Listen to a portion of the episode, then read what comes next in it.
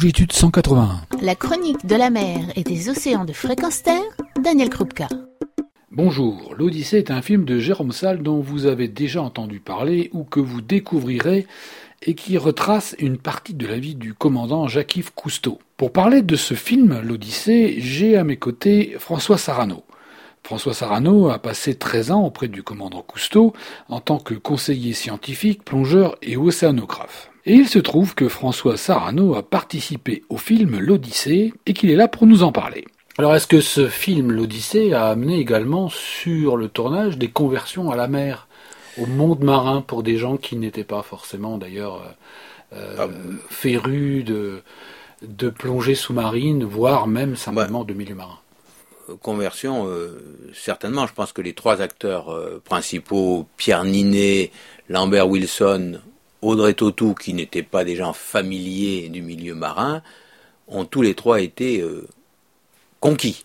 D'abord, Pierre Ninet a tourné lui-même un certain nombre de scènes sous-marines. Hein. Pierre Ninet, donc, c'est Philippe, et en particulier celle des requins. ensuite, Lambert Wilson a été lui aussi séduit, et je pense a refait de la plongée sous-marine, et Audrey euh, non seulement a été bouleversée par ses premières plongées, mais elle n'a eu de cesse que de replonger, et nous avons même eu la chance de plonger l'équipe de longitude avec elle, avec les cachalots, et ça c'était formidable, parce que son enthousiasme communicatif nous a permis de profiter encore plus de ces rencontres avec les cachalots. Ce film, euh, l'Odyssée, du point de vue euh, de l'expérience que tu as pu avoir, je sais que tu as fait d'autres tournages, océans, etc. Comment tu le situes? C'est un monde à part, parce que c'est une fiction et parce qu'elle euh, fait appel à des rapports humains. D'abord parce que j'ai retrouvé la vie d'équipe que nous avions sur la Calypso. C'était formidable de tourner avec toute l'équipe. Et ensuite, le fait d'incarner quelqu'un, et en particulier Cousteau, père de famille, qui entraîne ses enfants à découvrir un monde, fait que tout d'un coup on, est soi-même touché au cœur, parce que on essaye de, faire en sorte que ce soit le plus juste possible, le plus vrai possible, et tout d'un coup euh, on n'est plus avec euh, d'autres acteurs ou d'autres doublures sous-marines. On est en famille pour partager ce monde merveilleux c'est bouleversant. Tout d'un coup, ça change tout. On est, on, redevient euh, père de famille et euh, on essaie de transmettre ce qui est le plus important. Et encore une fois, toute la beauté du monde. Est-ce que c'est difficile d'incarner quelqu'un qu'on a côtoyé pendant 13 ans et qui a cette aura? Cousteau est inimitable, donc de toute façon, c'est difficile. Mais euh, c'est vrai que nous avons beaucoup plongé ensemble. On a surtout appris sur la Calypso ce qui faisait l'attitude, la ligne d'un plongeur Cousteau, très longiligne. J il aimait les plongeurs longilignes, souples, pas ceux qui pédalent. Et il avait quelques, quelques tics, les, mouvements avec ses bras comme un ange, avec des ailes de temps en temps. Donc, euh, oui, j'ai essayé de reprendre un petit peu euh, la manière dont Gic aimait que l'on nage et, et comment lui le, le faisait, donc euh, un petit peu. Enfin bon, encore une fois, euh, Cousteau restera Cousteau avec ses mille facettes.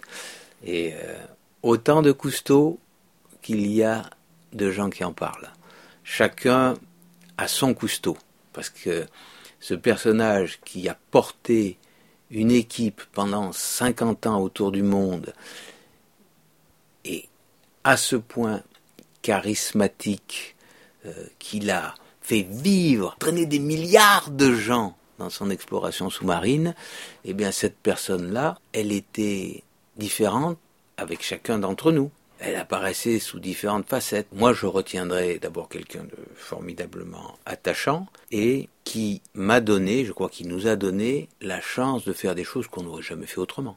Cousteau nous permettait d'accoucher de choses que, nous ignorons complètement. il, nous a donné des possibilités invraisemblable à chacun. Et c'était magique. Je retiendrai cette facette-là, moi, de, de Gic. Dans le film, il est parfois montré sous son côté le plus dur, euh, qui est celui du chef d'entreprise, qui euh, bah, fait passer cette entreprise et cette ambition et cette envie de conquérir euh, l'océan et de, l'explorer. Et il fallait être un sacré chef d'entreprise pour, euh, pendant 50 ans, porter plusieurs centaines de personnes. C'est fabuleux ce qu'il a fait en tant que chef d'entreprise. Mais nécessairement, ça a un côté un petit peu dur. Et lorsqu'on a une ligne directrice nécessairement euh, passe parfois euh, de façon un peu dure sur le côté euh, attention aux autres. il a été dur, mais on ne peut pas avoir l'un sans l'autre. Un revers a toujours une médaille. Et je préfère voir la médaille au revers qui est nécessaire à cette médaille. Cousteau a été dur, Cousteau nous a entraînés dans un monde, encore une fois, aussi nouveau, aussi merveilleux, mais beaucoup plus grand que tous les mondes que nous avions découverts jusque-là. Merci beaucoup François pour cet hommage à Jacques-Yves Cousteau qui conclut cette série de plusieurs entretiens autour du film L'Odyssée de Jérôme Salle, avec, je le rappelle, Lambert Wilson et Audrey Tautou. Lambert Wilson, qui joue le rôle du commandant Cousteau, est doublé par François Sarano dans le film.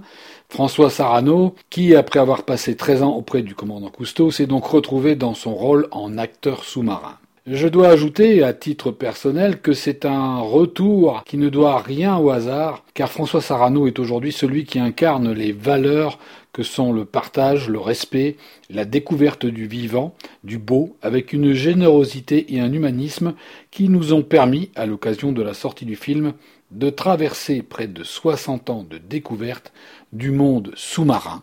Cette série de chroniques, comme toutes les autres, peuvent être retrouvés également sur longitude181.org.